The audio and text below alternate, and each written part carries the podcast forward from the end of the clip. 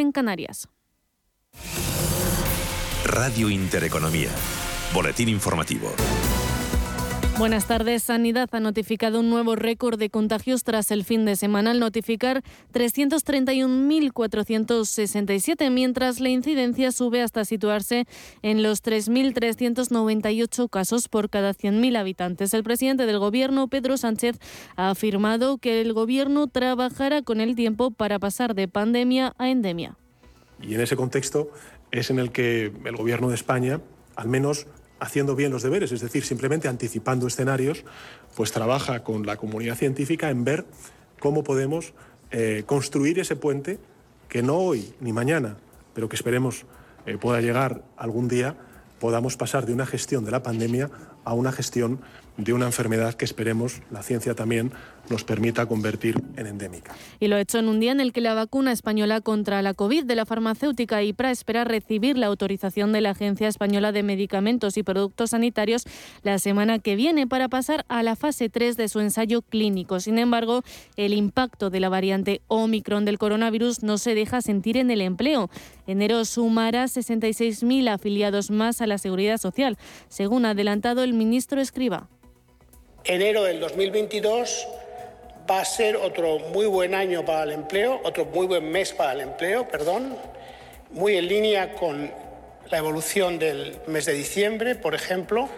Estimamos unos 66.000 afiliados más a la seguridad social. Datos que supondrán, ha dicho el ministro de Inclusión y Seguridad Social, la creación de 15.000 empleos más que la media creada antes de la pandemia. Escriba también ha estado hoy en el centro de la noticia con la propuesta para autónomos de su ministerio, que según él mismo es absolutamente consistente y no entiendo muy bien los cálculos porque no, no, no, no, se corresponden con lo que realmente es.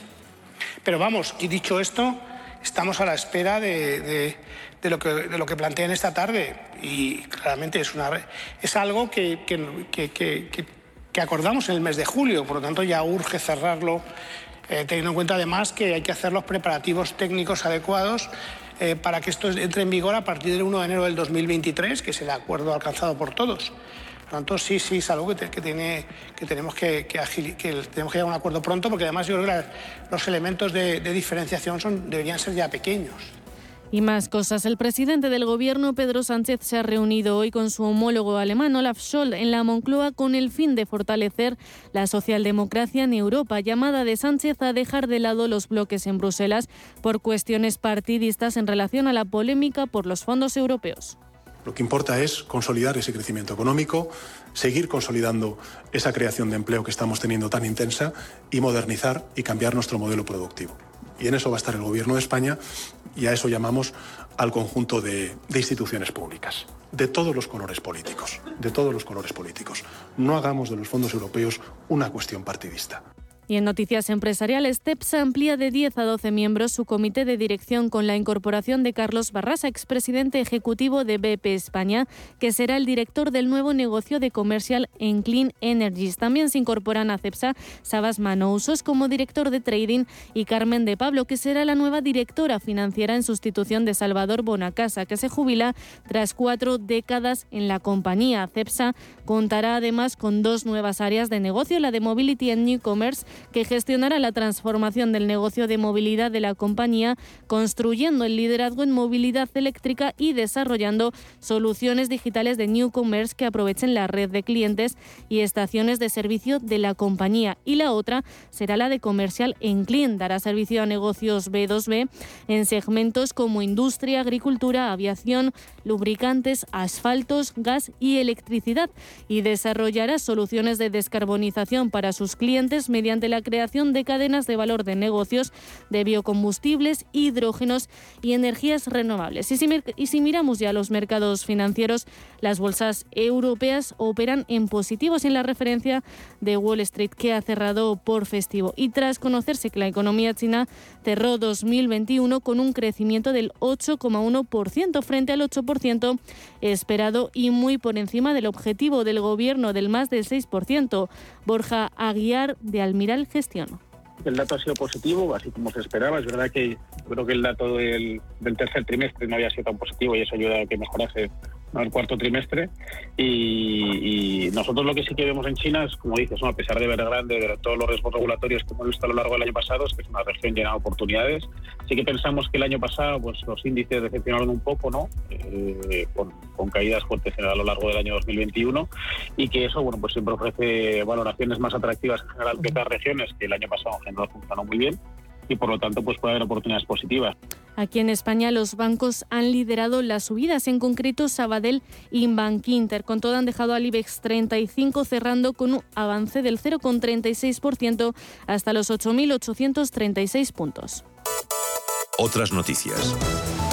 Y Ucrania sigue siendo el eje central de la información internacional. El presidente Pedro Sánchez y el canciller alemán Olaf Scholz han llamado este lunes a la desescalada en Ucrania y al respeto de las fronteras y han coincidido en la necesidad de evitar una intervención militar por parte de Rusia. El canciller alemán además ha afirmado que hay que hacer todo lo posible para evitar que haya precisamente eso, una intervención militar.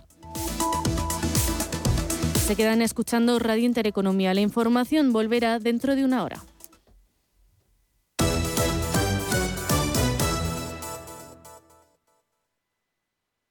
Si caminas solo, irás más rápido. Si caminas acompañado, llegarás más lejos. Luna Sevilla es su asesor patrimonial de referencia. Prestando nuestros servicios como agentes de Caser Asesores Financieros, somos una empresa con amplia experiencia profesional y una clara apuesta por la formación de calidad, la información transparente y objetiva y por el asesoramiento financiero personalizado y continuado. Si desea más información, visite lunasevilla.es o llámenos al 91 762 3442.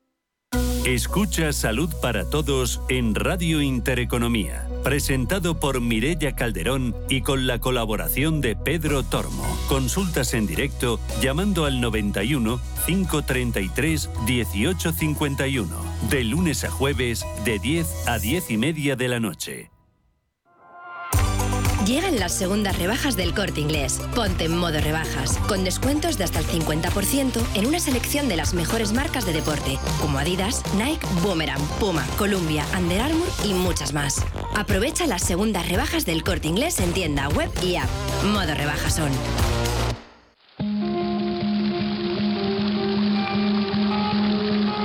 La fuente de la vida. Un viaje a través de los siglos y la historia de la humanidad. La Fuente de la Vida. De lunes a viernes, de 12 a 12 y media de la noche, aquí, en Radio Intereconomía.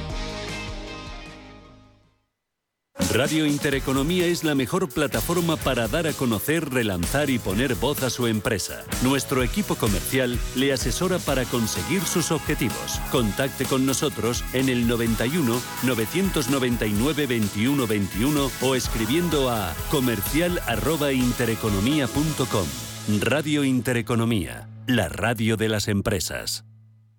A continuación les ofrecemos la redifusión del siguiente programa.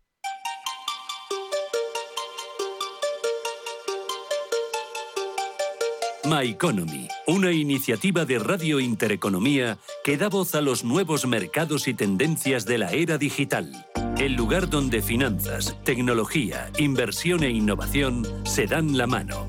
My Economy, el futuro es ahora. Los viernes en My Economy de Radio Intereconomía, Ecosistema Digital las empresas, los protagonistas, las últimas novedades de un verdadero ecosistema, el digital. Coordina y presenta Alma Navarro.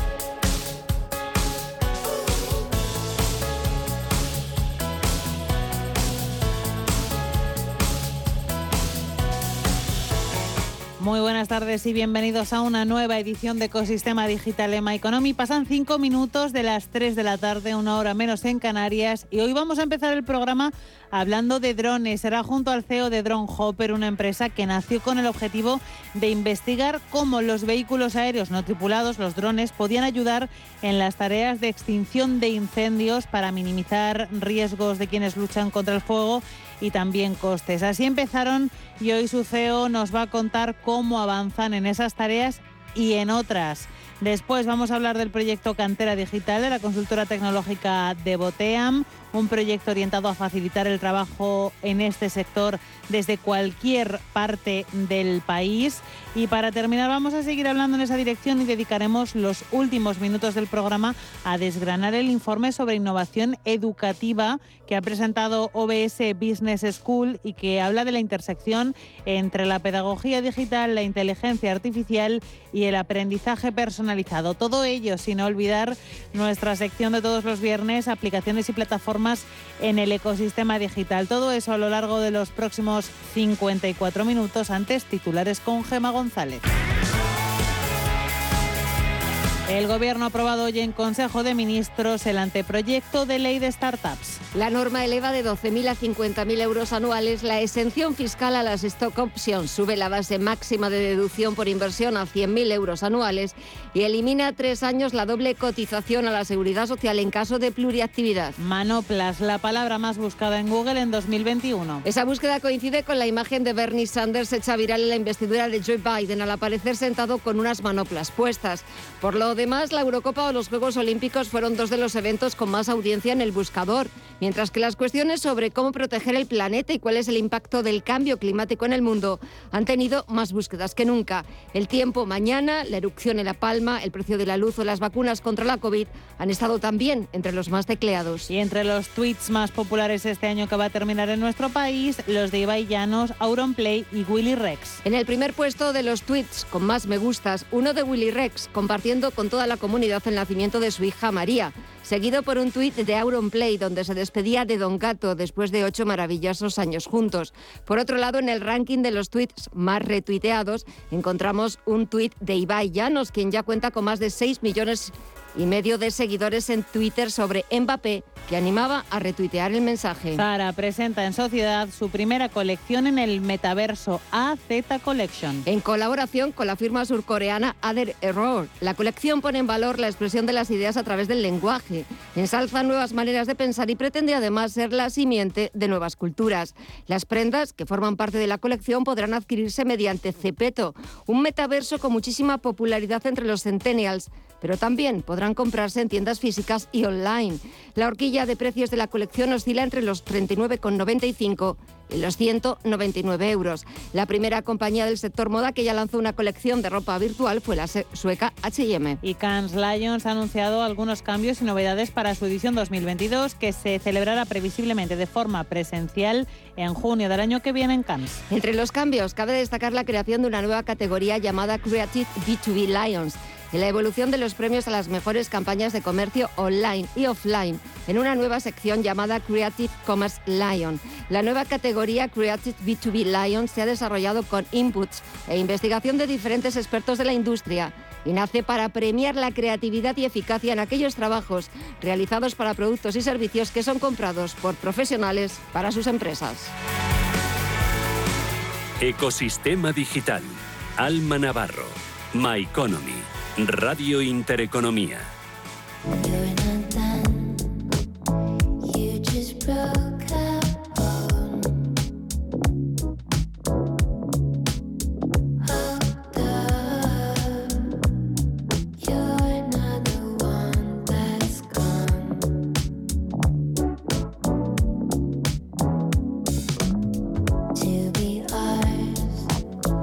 Vamos a situar en Leganés, es el sitio en el que nació en el año 2016 Drone Hopper. Es una empresa de ingeniería aeronáutica, se encarga de fabricar drones industriales de alta capacidad de carga con motores térmicos.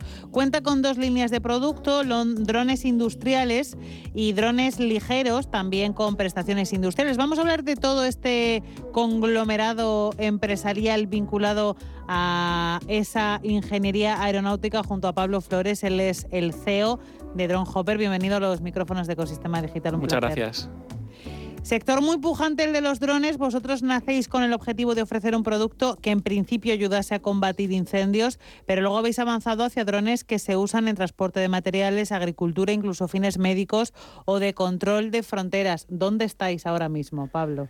Pues en ese punto que, has explicado muy bien en la introducción. Nosotros nacimos muy enfocados en antiincendios, es la verdad y seguimos ahí. Tenemos un par de proyectos europeos eh, muy interesantes, que, es una financiación em, que para nosotros eh, como empresa más ha sido, ha sido muy importante. pero hemos pivotado, ¿no? Porque hemos visto que las plataformas eh, pueden dar una, una, cierta capacidad para surtir a otros, a otros escenarios, como puede ser logística, como puede ser rescate, como puede ser agricultura, que es lo que ahora mismo estamos, estamos facturando. Y bueno, pues eh, se ha abierto digamos, un abanico muy interesante desde la plataforma, ¿no? que ha sido nuestro gran, nuestro gran éxito, ¿no? alta capacidad y eh, alto tiempo de vuelo, ¿no? que es un poco la limitación que existe actualmente con los drones eléctricos, ¿no? que, es, que, todos conocemos. ¿no? Vamos a ver drones entonces transportando materiales, porque todos sabemos que uno de los grandes problemas a los que se enfrenta la actual situación de crisis de suministros es que el transporte por carreteras lleva en una situación de colapso muchísimo tiempo.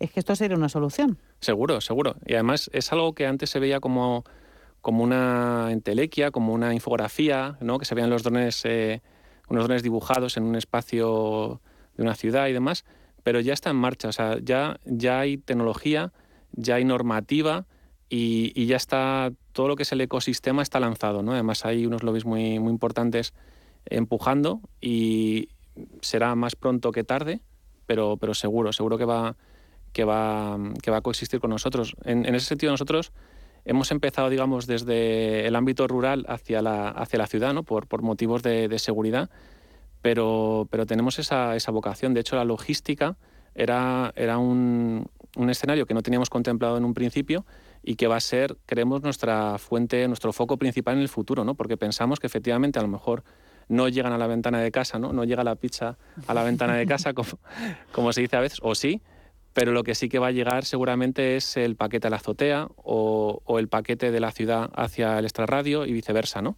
Entonces eso, eso es un poco eh, el futuro que, vemos, ¿no? Pero no solo en logística, en tema de emergencias, en, agricultura ya digo que es que súper interesante, los, eh, los agricultores, los empresarios del campo están muy interesados porque al final ahorras producto, eh, contaminas mucho menos, eres mucho más preciso, puedes automatizar. Entonces yo creo que eh, ahora mismo vemos un poco la punta del iceberg, a lo mejor los que estamos en el sector vemos un poquito más eh, aplicaciones, pero seguro que hay muchas aplicaciones que ni siquiera nosotros ahora mismo vemos. ¿no? Sí, vosotros veis mucho más allá. Eh, si te parece, vamos a enfocarnos a ese sector de la agricultura al que te has referido ya en varias ocasiones. Se me ocurre, en primer lugar, pues esa lucha contra los incendios que afectan evidentemente mucho al sector agrícola, además, todos los años. Se me ocurre el control de los mm, de, de los, las limitaciones de los territorios y se me ocurre también, pues, por ejemplo, las formas de abonar el campo.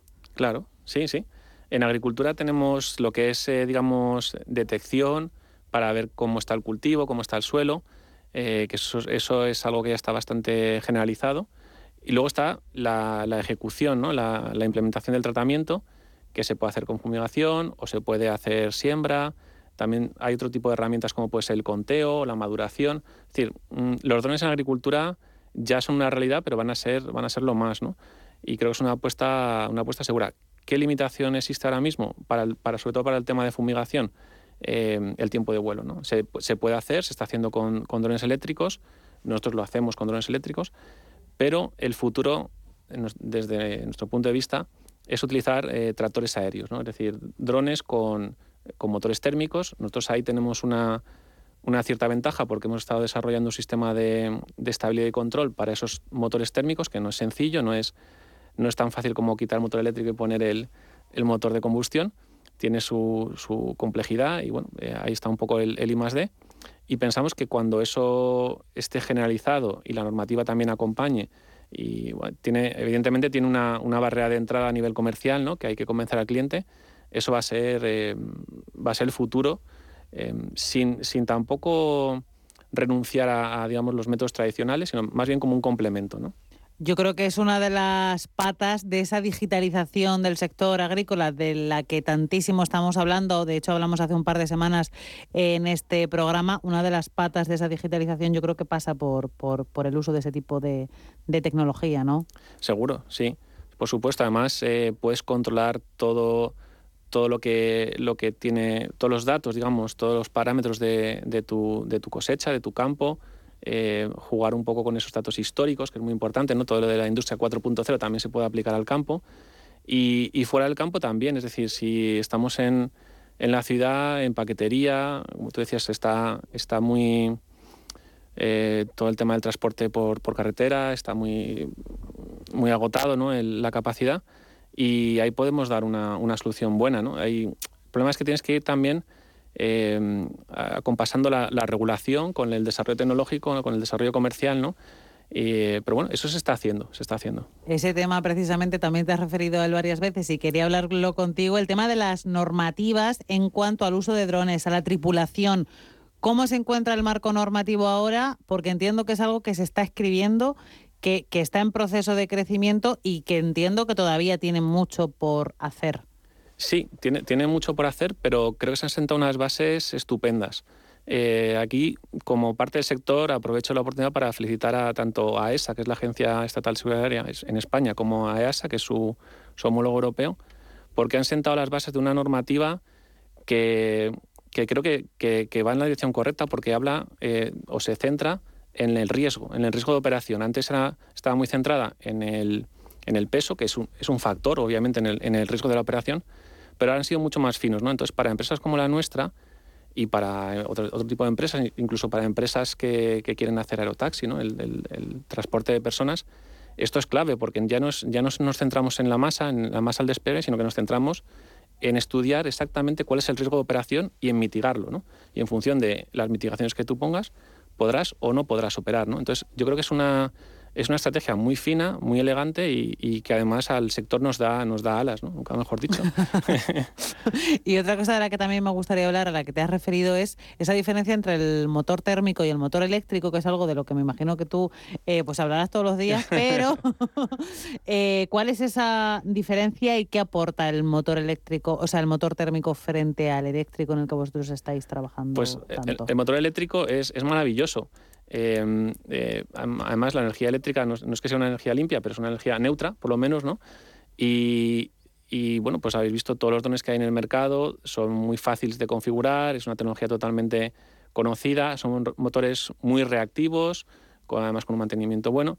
Es genial, pero tiene, tiene el problema de, de las baterías, ¿no? Es decir, tenemos un problema con el almacenamiento de energía que a día de hoy, y mientras no haya uno o dos saltos tecnológicos en esa tecnología, eh, en cuanto quieres eh, levantar carga durante un tiempo alto, que como requieren casi todas las operaciones de trabajos aéreos, ¿no? que, serían que se podrían hacer con drones, en ese momento eh, pierdes eficiencia, pierdes, pierdes eficacia comercial porque al final tienes que estar cambiando baterías cada 10-15 minutos, como nos pasa, por ejemplo, en la agricultura. ¿no? Entonces, nosotros cuando empezamos con el proyecto de incendios, eh, que eso se, se, maximiza porque es mucha carga ¿no? lo, que lo que queremos llevar para, para, extinguir, aunque no tanta como un hidroavión un helicóptero, porque tenemos un sistema de descarga eh, patentado y bueno, que, es más, más eficiente, pero aún así necesitamos carga. Entonces, ¿cuál es el problema o cómo lo enfocamos nosotros? Ahora mismo lo que podemos utilizar son motores térmicos, motores de, de, aviación, eh, de combustión, que tienen además una amplia gama y eh, claro, el problema que nos encontramos al utilizar esos motores térmicos es el, el, control. ¿no? Los motores eléctricos son muy reactivos, eh, permiten, digamos, controlar la trayectoria de manera muy, muy rápida, eh, muy eficiente, pero el motor térmico no. Entonces hubo que, digamos, empezar desde cero, desde, digamos, las leyes de la mecánica de vuelo, desde la, la, la estabilidad del control, y hacer un sistema de control desde cero, ¿no? Para, para, para controlar la aeronave. Y bueno, lo tenemos, lo tenemos. Entonces ese ha sido un poco nuestro gran éxito a nivel, a nivel de I+.D. y ahora queremos aprovecharlo ¿no? y implantarlo comercialmente ese éxito a nivel de I+D, que como decía al principio de la entrevista, nació en Leganés y no nació en Leganés de casualidad en el sur de Madrid, sino porque nació en el vivero de empresas de la Universidad Carlos III de Madrid y hay que decir que el campus de Leganés es el dedicado precisamente a todo lo que tiene que ver con ingenierías y demás. Eh, esa es que yo estudié en la Universidad Carlos ah, III de Madrid, no en Leganés, sino en Getafe, pero sí. Entonces, no, quiero que me hables de, de lo importante, entiendo que es eh, pues surgir en un entorno eh, propicio. Hmm, correcto, correcto. Totalmente de acuerdo. Además, tengo que decir que tanto con la Universidad Carlos III y con el, con el Parque Tecnológico, donde nosotros estamos incubados, en el marco de un programa que, se llama ESAVIC, que es Agencia Espacial Europea, y Comunidad de Madrid, Madrid más D, que fue un poco nuestro inicio, vamos a decir, ¿no? Empezamos con, con, esa, con esa ayuda, con un ENISA, también. O sea, hicimos un poco todo el periplo CDETI, ayudas europeas. Entonces, creo que es muy importante el entorno, por supuesto, y yo creo que la Carlos III tiene un, foco de innovación estupendo. Eh, nosotros seguimos allí, aunque estamos, estamos ya, digamos, egresados del programa SAVIC, pero seguimos allí muy cómodos y con mucho apoyo por parte, por parte del parque. Y luego todos los programas, tanto nacionales como europeos, a veces tengo que decir que pecan un poco de burocráticos, pero bueno, a veces tiene que ser así también por el tema de, de, los fondos, que son fondos públicos, pero sí que ayudan, sí que ayudan para, para una startup, para un inicio, digamos, de, andadura, porque cada, cada, empresa es distinta, ¿no? Pero en nuestro caso, las, las compras en componentes, las inversiones en componentes, en, en, equipos son, son muy altas, ¿no? Entonces, ese apoyo eh, creo que es un modelo que, que, funciona, pero debería funcionar no, no mejor, sino más, ¿no? Debería haber más, más iniciativas en más, en más ámbitos, ¿no? Y nosotros solo podemos agradecer un poco lo que, lo que ha pasado con, con Drone Hopper, ¿no? Hablábamos del marco normativo de los drones y es que también el propio marco normativo de las startups pues tiene que evolucionar. De hecho, hoy se aprobaba esa ley de startup, el anteproyecto en el Consejo de Ministros, entiendo que orientado pues precisamente a, a ahondar más y a afinar más en las necesidades que tienen empresas como, como, la, como la vuestra. Y empezábamos hablando de, de, que nacéis eh, con esa intención de poner en marcha drones orientados a la extinción de incendios. Luego habéis ido ampliando eh, pues esas eh, opciones que dan los drones, que yo creo que todavía están por descubrir muchísimas de ellas o por analizar o por estudiar. Vosotros, como decíais, las tenéis más en la cabeza. y la diversificación os ha llevado al mundo del ciclismo porque Drone Hopper va a ser el nombre de un equipo italiano de ciclismo a partir de la próxima temporada. Cuéntanos esto, por favor. Correcto, sí, sí, es una apuesta muy fuerte eh, por nuestra parte, pero también un poco por, por eh, em, directivos que tenemos en nuestra empresa que han sido ciclistas. Entonces nos ha llegado la oportunidad y, la hemos tomado porque pensamos que el ciclismo es un, es un deporte que es... Que es limpio en el sentido, primero está muy, muy vigilado ya con el tema del dopaje. Muy controlado, Muy controlado, creo que es el deporte que está más controlado. No provoca fobias, ¿no? como puede ser Madrid-Barça, ¿no? el fútbol, en ese sentido. Y además hay mucha gente que, que es aficionada ¿no? al, al, ciclismo, ¿no? te das cuenta cuando vas con empresas, con directivos y demás. Y luego es, un, es una oportunidad, digo, por, por precio y por, bueno, por un poco por el coste. Es, una, es un proyecto a varios años, con un equipo italiano con mucho pedigrí, que va muchos años en el, ciclismo, con Gianni Savio, que es una autoridad, Marco Bellini, que es el, director, que fue ciclista. Entonces, eh, bueno, tenemos esa, esa oportunidad y nos, nos, gustó el proyecto, nos embarcamos, ellos también apostaron un poco por nosotros, pues somos una startup, entonces es un proyecto de futuro y bueno, mañana tenemos, eh, el lunes, perdón, tenemos la presentación de, la camiseta en, en, la Universidad de Castilla-La Mancha, en Albacete. Uy, qué bueno. Hoy están en el aeródromo de Los Pinos, en, cerca de San Clemente, en, Cuenca también, haciendo un reportaje gráfico. Y bueno, hemos, hemos enfocado el esfuerzo ahí. Pensamos que es eh, un deporte bonito, que además tiene muchas horas de televisión, tiene mucha cobertura. Este equipo corre el Giro, eh, corre eh, internacionalmente, entonces podemos elegir eh, dónde, dónde, corren, pues en África, en Sudamérica, donde tengamos un poco el foco.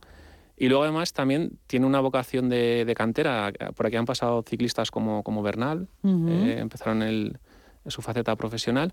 Entonces es un equipo joven y luego tenemos asociado un equipo amateur también, que, que lo, lo, dirige Antonio Llopis, también fue un ciclista muy destacado. Y bueno, pues este, este equipo va a correr por España, por Portugal y bueno, pues un poco em, generación de marca, de, conocimiento y también una apuesta por, por el deporte. ¿no? Vinculándose al deporte, al mundo rural, pues muy en conexión precisamente con los valores de, de, de Drone Hopper. Pues un equipo de ciclismo joven con una eh, startup, con una empresa joven dedicada a los drones, con muchísimo, muchísimo, muchísimo camino y muchísimo recorrido por delante. Pablo Flores, CEO de Drone Hopper, un placer acompañarte, tenerte aquí para contarnos eh, pues todos estos detalles, eh, que es que el mundo de los drones me parece un mundo completamente por descubrir y efectivamente la gente creo que se queda muy en la superficie, pero hay mucho, mucho, mucho dentro, ¿verdad? Sí, seguro, y lo, y lo veremos, lo veremos. Sí, pues estaremos atentos. Muchísimas gracias, gracias Pablo. Muchas gracias. Radio Intereconomía. Eres lo que escuchas. Llegan las segundas rebajas del corte inglés. Ponte en modo rebajas, con descuentos adicionales del 20% en más de 400 marcas de moda mujer, hombre, infantil, accesorios, lencería y zapatería. Si estás modo descubre, modo estrena o en modo capricho, aprovecha las segundas rebajas del corte inglés en tienda, web y app. Modo rebajas son. ¿Te apasionan los mercados financieros internacionales? Aprende sobre opciones y futuros americanos con los vídeos formativos, guías educacionales y webinarios gratuitos que encontrarás en la zona CM Group de eBroker. ebroker.es, tu broker español especialista en derivados. Producto financiero que no es sencillo y puede ser difícil de comprender. Oye, ¿y tú cómo llamarías lo del próximo 19 al 23 de enero? Lo llamaría Abrazamos el Mundo. O sea que lo llamarías IFEMA Madrid, porque llega a Fitur, la feria donde empiezan los grandes viajes. Sábado y domingo abierto al público. Entra en ifema.es y compra tu entrada. IFEMA Madrid. Siente la inspiración. La Hora de Miguel Ángel es un programa dedicado a la salud y la prevención de enfermedades. Con un lenguaje claro y sencillo, te explica cómo llevar una vida saludable. Todas las noches a la una y media de la madrugada en Radio Intereconomía. ¿Quieres saber más acerca del hidrógeno? H2 Intereconomía te cuenta las últimas novedades, avances tecnológicos y entrevistas de interés sobre este medio energético. Los martes, de 11 y media a 12 de la mañana, H2 Intereconomía, presentado por Rubén Gil, nuestro nuevo espacio semanal sobre hidrógeno. Verde, azul, gris, marrón, H2 Intereconomía, porque en Radio Intereconomía apostamos por el sector energético y la energía limpia. Ecosistema Digital. Alma Navarro. My Economy. Radio Intereconomía.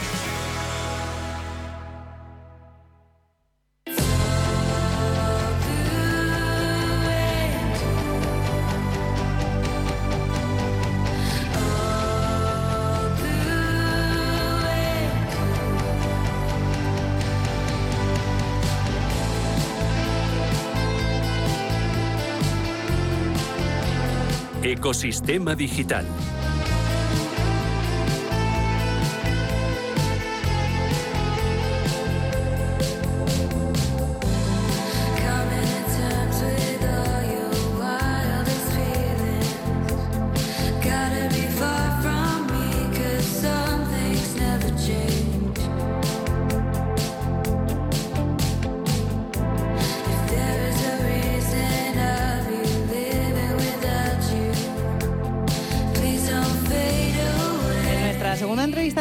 Vamos a hablar de la empresa Devoteam, Devoteam, una consultora tecnológica de origen francés que lleva ya 25 años operando en España. Tiene sedes en las principales ciudades del país, pero nosotros no vamos a hablar precisamente de grandes ciudades, sino de la España vaciada y del mundo rural con su programa Cantera Digital. Ahora vamos a saber lo que es eso. Ya saludo a Juan de la Torre, director de marketing de Devoteam. Hola Juan, muy buenas tardes. Hola, Alma. bueno, no sé si de Boteam o de Botim. ¿Cómo prefieres que lo digamos? Es de Botim viene el team del equipo. El equipo. Y venía el origen de dev, de development, de desarrollos del área de tecnología. Es de. Pues ahí queda Es una dicho. compañía internacional. sí. Ahí queda dicho. Eh, programa Cantera Digital para nuevos talentos en profesiones vinculadas a la tecnología y a la programación. Y tiene como novedad que permite trabajo 100% en remoto sin necesidad de tener que estar pues en Madrid o en cualquier otra de las sedes que vosotros en las que vosotros tenéis oficina, ni siquiera acoger el equipo. La idea entiendo que es facilitar y flexibilizar el trabajo y, permitir que esos sitios en los que en principio pues no hay una proyección empresarial potente se pueda trabajar. Eh, efectivamente, lo has definido bien. O sea, básicamente lo que nos encontramos, por un lado, es que hay un déficit de profesionales en materias de tecnología. Entonces, las empresas nos encontramos que es cada vez más complicado conseguir buen talento en, en la- en los temas de tecnología, precisamente por la evolución que se está produciendo eh, en el mercado en los procesos de digitalización. Entonces, ¿cómo hacemos también para facilitar el acceso o, el contar con nuevos y jóvenes profesionales, pues facilitando de alguna forma el, teletrabajo, el trabajar desde áreas que estén, en principio, incluso tradicionalmente, que, que cuenten con menos empresas, pero que sabiendo que desde todas estas eh, áreas de España en la que hay buenos profesionales, hay buenas universidades, puedan contar con una buena comunicación y con los recursos y medios para poder trabajar eh, pues perfectamente. Entonces, la cantera digital es, la primera iniciativa que hacemos 100% remota a nivel global, que está impulsada por el área de, People and Talent de Devoteam en España y, va, va destinado fundamentalmente a residentes titulados, gente con poca experiencia. Durante un año forman parte de un, de un proceso de formación y mentoring interno, mientras que van trabajando telemáticamente desde cualquier punto de España. Entonces, desde que, desde que se incorporan lo que nivel internacional se llama el onboarding de las personas en la compañía hasta la mentorización, el apoyo en el proceso, eh, no tienen los, los recién titulados o los empleados no tienen que que moverse hacia gran ciudad, hacia Madrid o hacia Barcelona, etcétera, como vía de desarrollo profesional.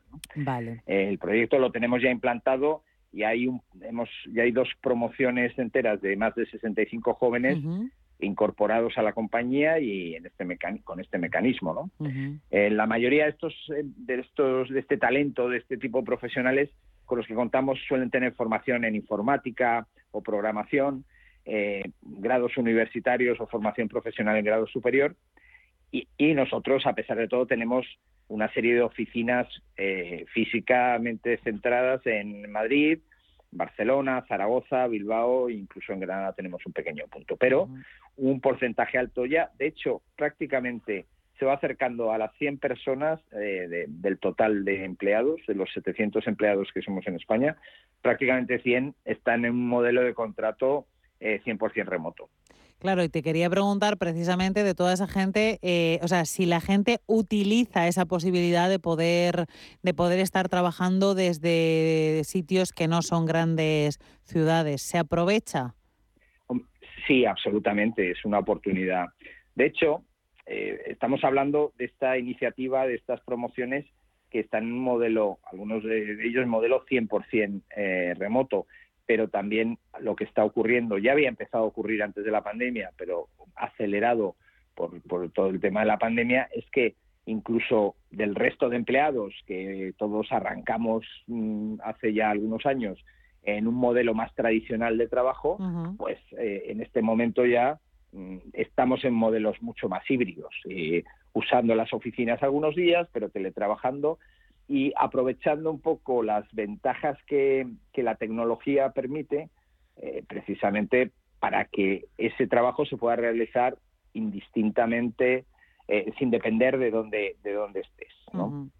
Sí, Juan, precisamente vosotros que os dedicáis a, implementar, a ayudar, a fomentar, a impulsar el, trabajo en remoto desde, desde, cualquier punto de España, a la hora de haber puesto en marcha eh, programas como Cantera Digital, ¿os habéis encontrado con problemas de brecha tecnológica en nuestro país? Porque la brecha tecnológica, no hablamos demasiado de ella, pero sigue existiendo.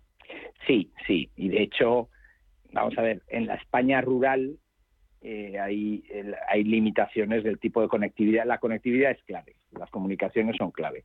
Y todavía existe diferencia entre lo que es la España rural y la España urbana. Es verdad que nosotros, yo diría que ahora mismo de este, del programa nuestro, eh, las promociones y los jóvenes que se han incorporado, la mayoría están en, ciudades, mm, pues eh, no, no, están en los pueblos más perdidos o en las zonas de, peor comunicación.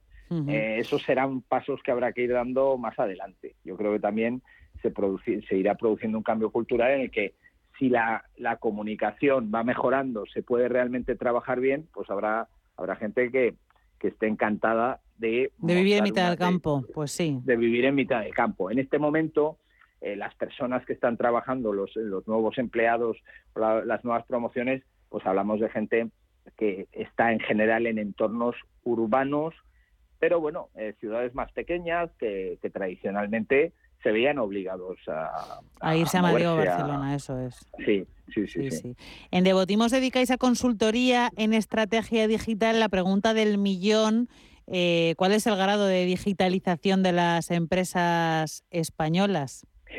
yo creo que la evolución está siendo muy positiva en, los últimos años, sí, especialmente en estos dos últimos años, pero la verdad es que todavía eh, estamos por detrás de, otros países eh, europeos. Nos quedan pendientes asuntos de cierta importancia. ¿no?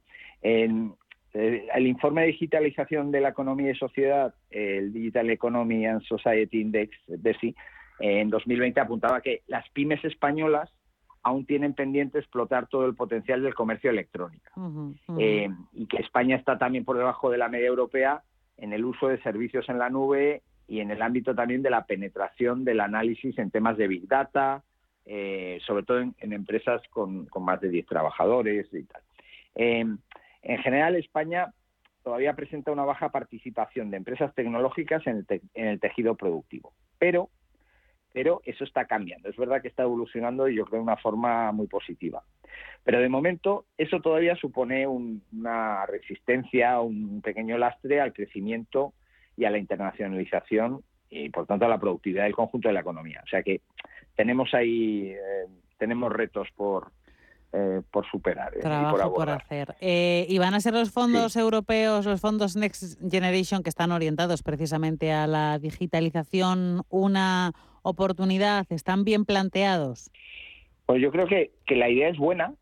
Yo creo que todos tenemos unas grandes expectativas con relación a los fondos pero la verdad es que se están haciendo rogar, o sea, sí, un poco, ¿verdad? Se está, se está retrasando y esto ya, yo creo que estamos vendiendo quizás la piel antes de, del, eh, antes de, cazar el, animal, ¿no? Entonces, eh, es una oportunidad muy buena y lo que es y el reto es utilizarlos bien.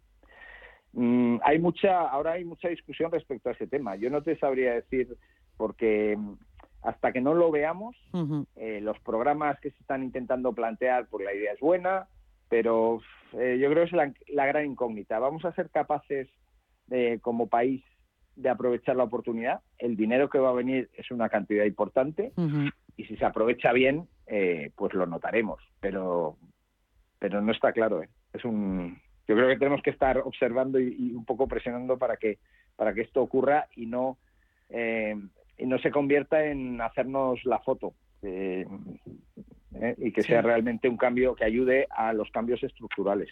Nos toca estar tremendamente pendientes. Y ya para terminar, eh, Juan, me gustaría hablar de los proyectos en los que está enfocado Devoteam actualmente, más allá de ese programa Cantera Digital del que hemos empezado con el que hemos empezado hablando en la entrevista.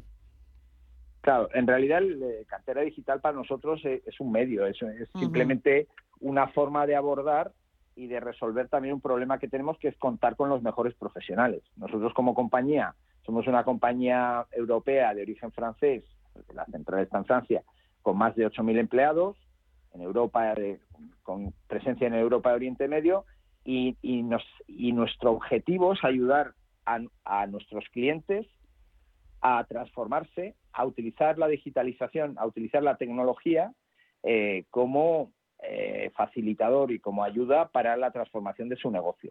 Todo eso lo estamos viviendo, todos hemos visto cómo se ha transformado los, los videoclubs en Netflix, los taxis en Uber.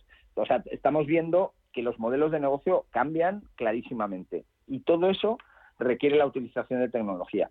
Nosotros empujamos sobre todo tres, eh, hay, hay tres líneas fundamentales en España que son las que hasta ahora estamos impulsando más y trabajando con nuestros clientes, que son el evolucionar las plataformas en la nube, a, la, cloud, que en vez de tener la informática en, dentro de tu empresa y tal, el, contar en la informática como servicio da mucha flexibilidad a, a, todas las empresas y les permite poner todo el esfuerzo en, el negocio, en lo que ellos conocen, cada uno en su negocio. Entonces nosotros ayudamos a la transformación en, plataformas en la nube. La parte de los procesos, automatizar los procesos para ser más eficientes, de todo tipo. Procesos tanto de recursos humanos como, como productivos. Y la parte de los datos. los datos, la información, el gobierno de los datos. Y las empresas tenemos muchísima información, pero es clave eh, saber poder gestionarla bien, porque si no mm, nos podemos ahogar en tantísima información. Entonces, con la cobertura geográfica que tenemos, que es bastante amplia en España, tenemos dos retos fundamentales. Completar también la presencia y la cercanía en algunas de las zonas principales de España, eh, como Cataluña, reforzar Cataluña y alguna otra parte más, aunque tengamos oficina, y luego abordar y reforzar áreas como la ciberseguridad, que en otros países de Europa sí lo tenemos más avanzado, y en España como modelo de negocio lo estamos eh, lo estamos impulsando y, y, contratando los recursos para, para dar para poder ayudar a nuestros clientes también en estas áreas. Queda mucho ahí por hacer. Pues Juan de la Torre, director de marketing de Devotim, un placer recibirte aquí en los micrófonos de Ecosistema Digital y nada, pues seguiremos hablando con vosotros de estos proyectos. Gracias. Muchísimas gracias a vosotros. un abrazo.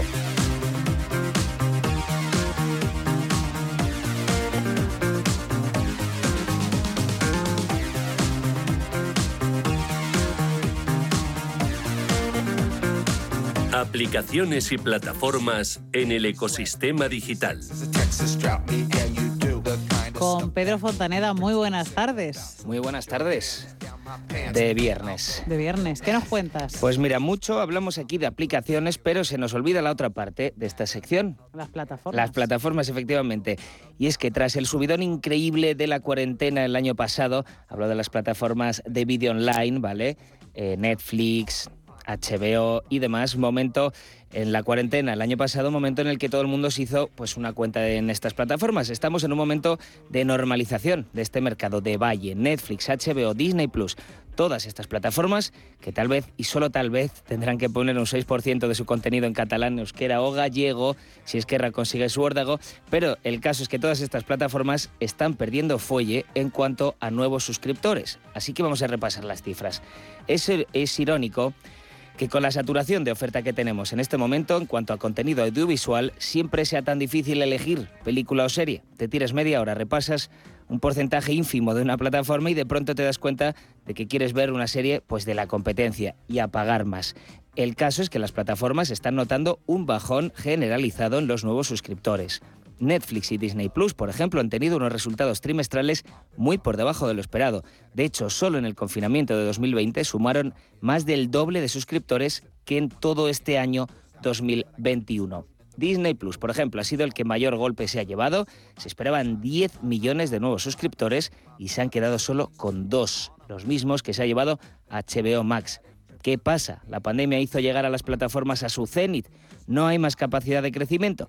Existe una teoría contemporánea del 2015 del director del canal FX, John Landgraf.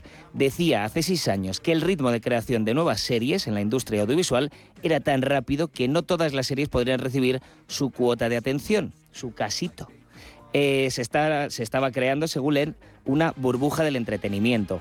Y para ilustrar esta teoría vamos con las cifras. En el año 2002 se crearon 182 series. En la actualidad en los años, pues, por ejemplo, 2020, 2021, 2020 menos por la pandemia, evidentemente. Así que en el año 2021 se crean unas 500 o 600 series cada año. Muchos usuarios se hartan de ciertas plataformas y además muchas van subiendo sus tarifas. Muchos apuntan a que de hecho Netflix ha subido su precio para copar el presupuesto de los usuarios. Esto es, si Netflix me cuesta un poco más, pero es mi preferida, igual decido no pagar HBO o Disney Plus o el resto. Netflix es un poco la que va abriendo la veda a las demás en todas sus decisiones y tiene cositas especiales, como que sus creaciones propias están cortadas todas por el mismo patrón. La duración tiene que ser exacta para que acepten un guion, Parece que las series tienen que parar en la temporada 3. Tal vez sea que la gente está tan acostumbrada al cambio de serie que no aguantar más, más temporadas. Ahora, hay oferta audiovisual como para parar un tren. Y estamos en un momento de maduración del mercado. En un año o dos veremos si los tiros van por la creación de más y más plataformas audiovisuales como ha pasado hasta ahora o, por si, o si por el contrario, perdón, vamos a ver una serie de adquisiciones y fusiones que lleven a una especie de oligopolio audiovisual. Lo que está claro es que ahora ninguna de estas plataformas van a dejar esta liza, esta lucha. ¿En qué podemos verlo? Un ejemplo es que ahora las series han vuelto, se han vuelto a subir de capítulo en capítulo, uno cada semana en vez de la serie entera. Esto hace que los usuarios se piquen, que no puedan darse de baja no haber terminado la serie, al fin y al cabo una manera de agarrar al cliente para que no se escape. Iremos viendo más maneras como estas para consolidar usuarios y las seguiremos contando aquí en Ecosistema Digital.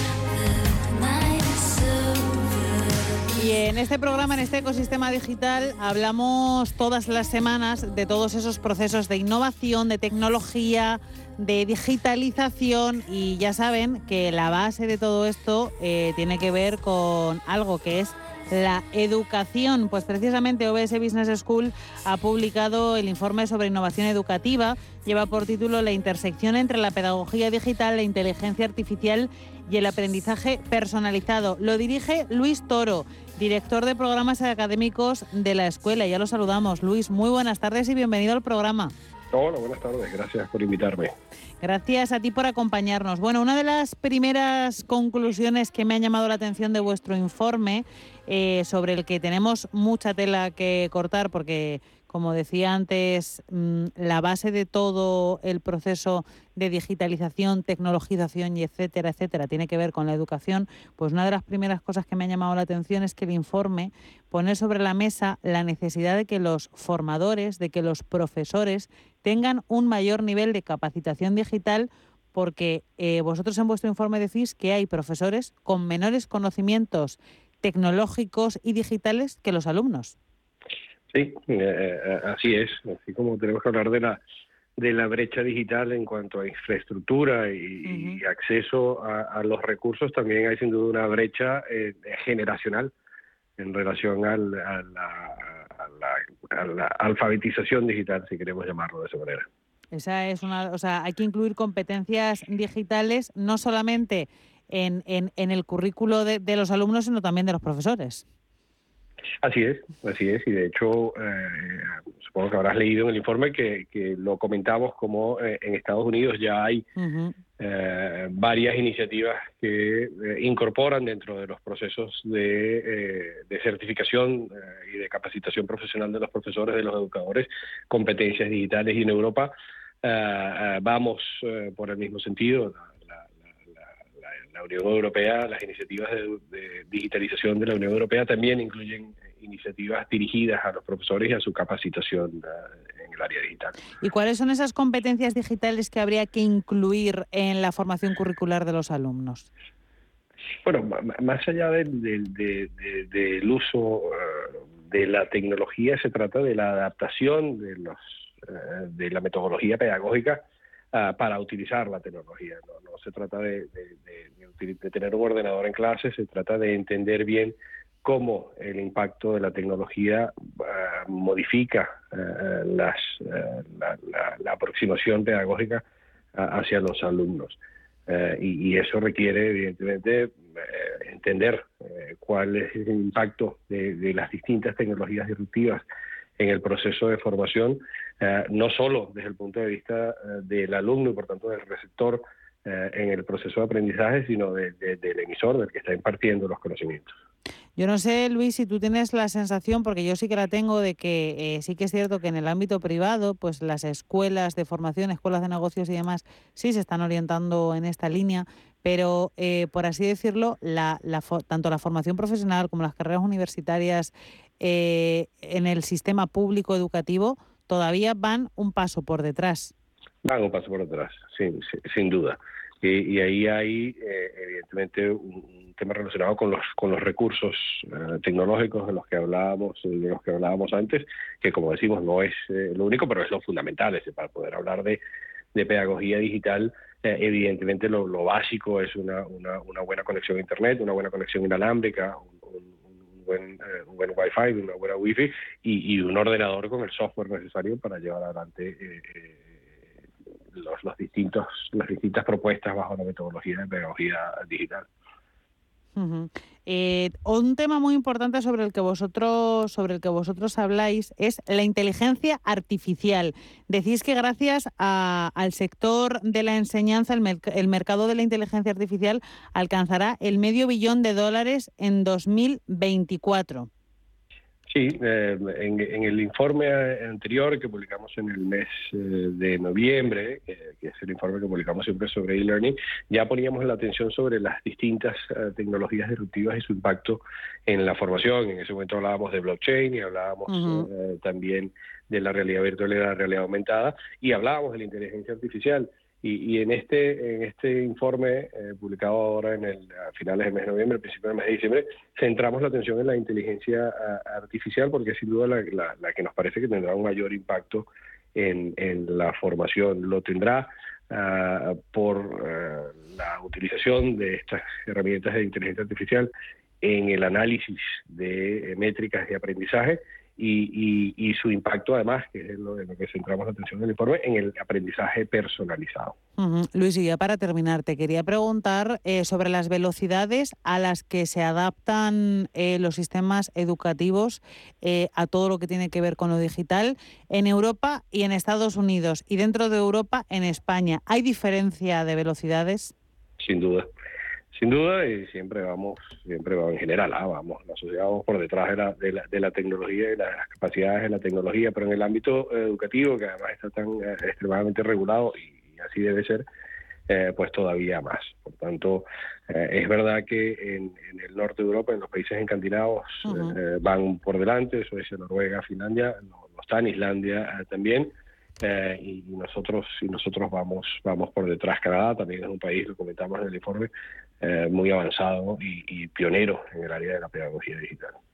Pues Luis Toro, OBS Business School, autor de este informe en materia educativa, en materia de digitalización. Recordemos el nombre del informe, lo tengo aquí, intersección entre la pedagogía digital, inteligencia artificial y el aprendizaje personalizado. Un placer haberte tenido en los micrófonos de Ecosistema Digital. El placer es mío, muchas gracias. Y así termina Ecosistema Digital. Muchísimas gracias a nuestros técnicos de sonido, Daniel Bellido y también a Santiago Rouco. Les esperamos aquí la semana que viene a partir de las 3, de las 2 en Canarias. Tengan muy buen fin de semana.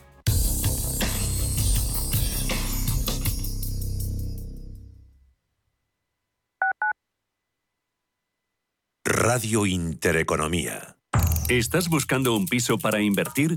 Entra en inviertis.es. Pisos verificados con inquilino. En Inviertis, haz tu próxima inversión inmobiliaria completamente online. Inviertis, con más de 400 activos con inquilinos en toda España. Rentabilidad inmediata. Inviertis.es. Analiza, compara y oferta. Inviertis, tu inversión inmobiliaria a un clic de distancia.